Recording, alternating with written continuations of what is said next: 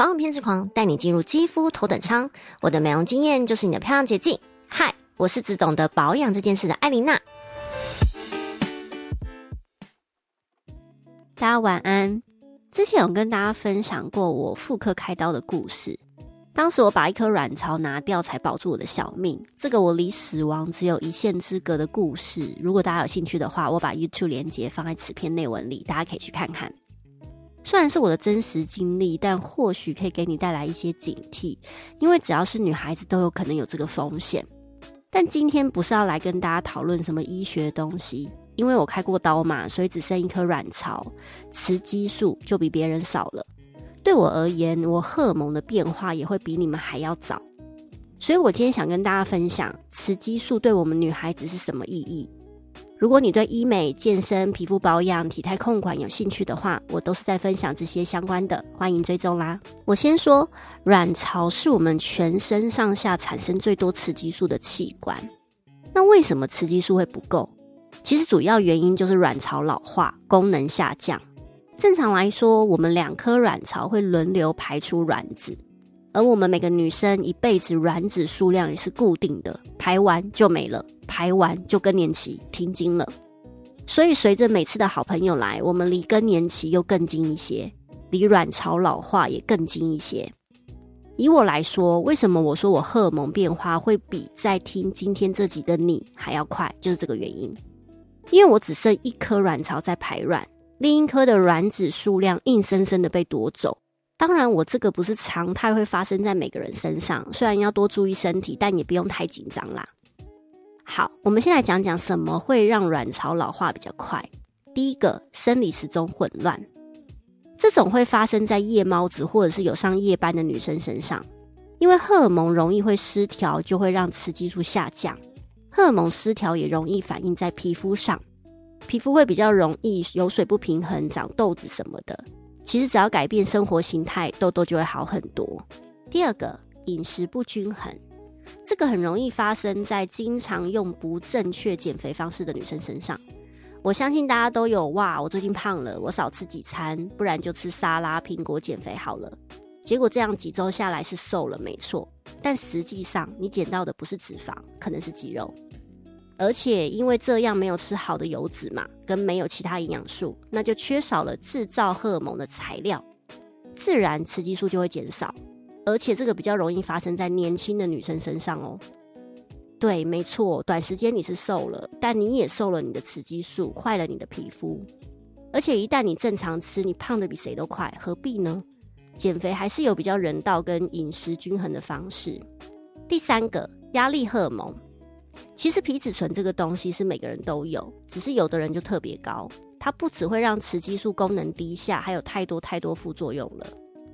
人有压力会成长没有错，但当压力没有出口时，就会抑制下视丘的运作，荷尔蒙就会释放出异常的讯号，卵巢就接收不到要分泌雌激素的讯号。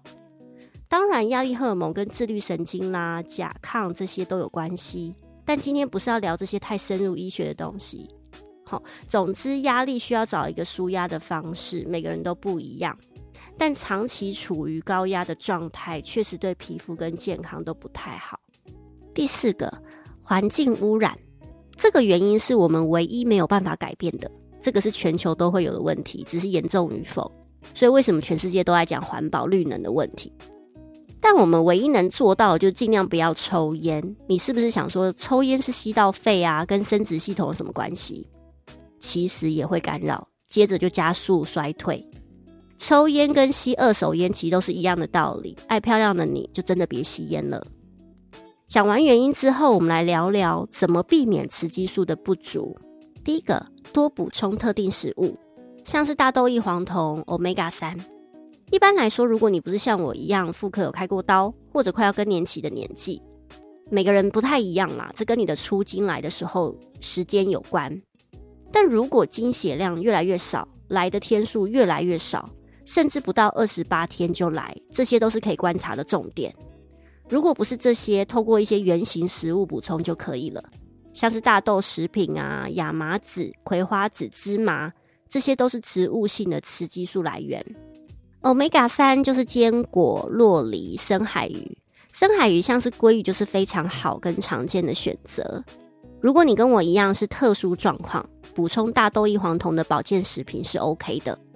黄豆跟黑豆里都有很好的黄酮类，补充卵磷脂也是很好的选择。第二个，规律运动。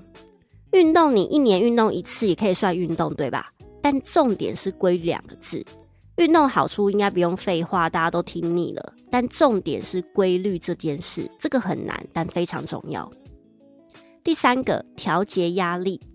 刚刚前面有讲到嘛，要适时的舒压，提高脑内啡。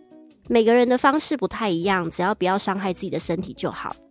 我听过用荷包舒压的，就是心情不好就购物，这也没有什么不对啦，只是要评估一下自己的荷包深度。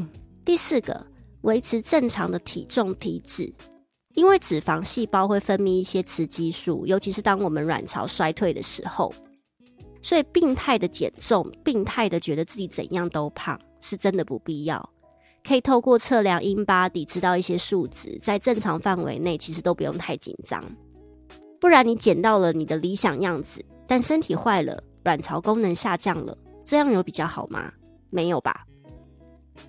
我自己其实在这个上面也是比较极端的，我的体脂肪一直都在二十二到二十五之间游走，但我一直不满意，一直想要二十趴，觉得二十趴才是美。我的理想样子是蔡依林，我好佩服她中年的年纪，身材这么好，体力这么好，所以我也一直很努力。但后面因为发现自己雌激素不足的迹象越来越明显，就有点能接受自己心中不完美的那个我。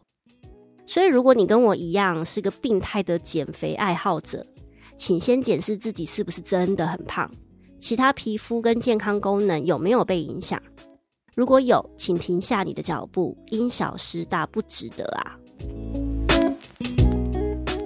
艾琳娜的 Murmur Time。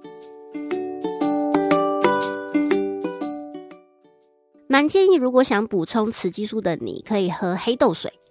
黑豆水它不仅有大豆异黄酮，还有花青素、维生素 E 等等，算是蛮好的植物雌激素，而且还可以改善金钱症候群哦。但任何的保健食品，大家要有个观念，它只是补充用的，所以如果有肾脏疾病的，最好还是问过医生比较安全哦。好啦，今天就分享到这里。如果有什么想跟我分享的或想问的，都可以透过留言评论跟我说哦。下次不聊美容，我想跟大家聊聊永远觉得自己不够瘦、不够美的心态问题。我自己曾经也是有这种心态的人，永远都觉得自己最胖、最丑。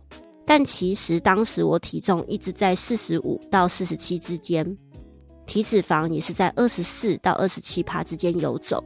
其实真的还好，对吧？但我永远不够有自信。所以，我下次想跟你们分享关于美的心态。如果你也有这种镜头，下周也来听我说话吧。我是艾琳娜，晚安。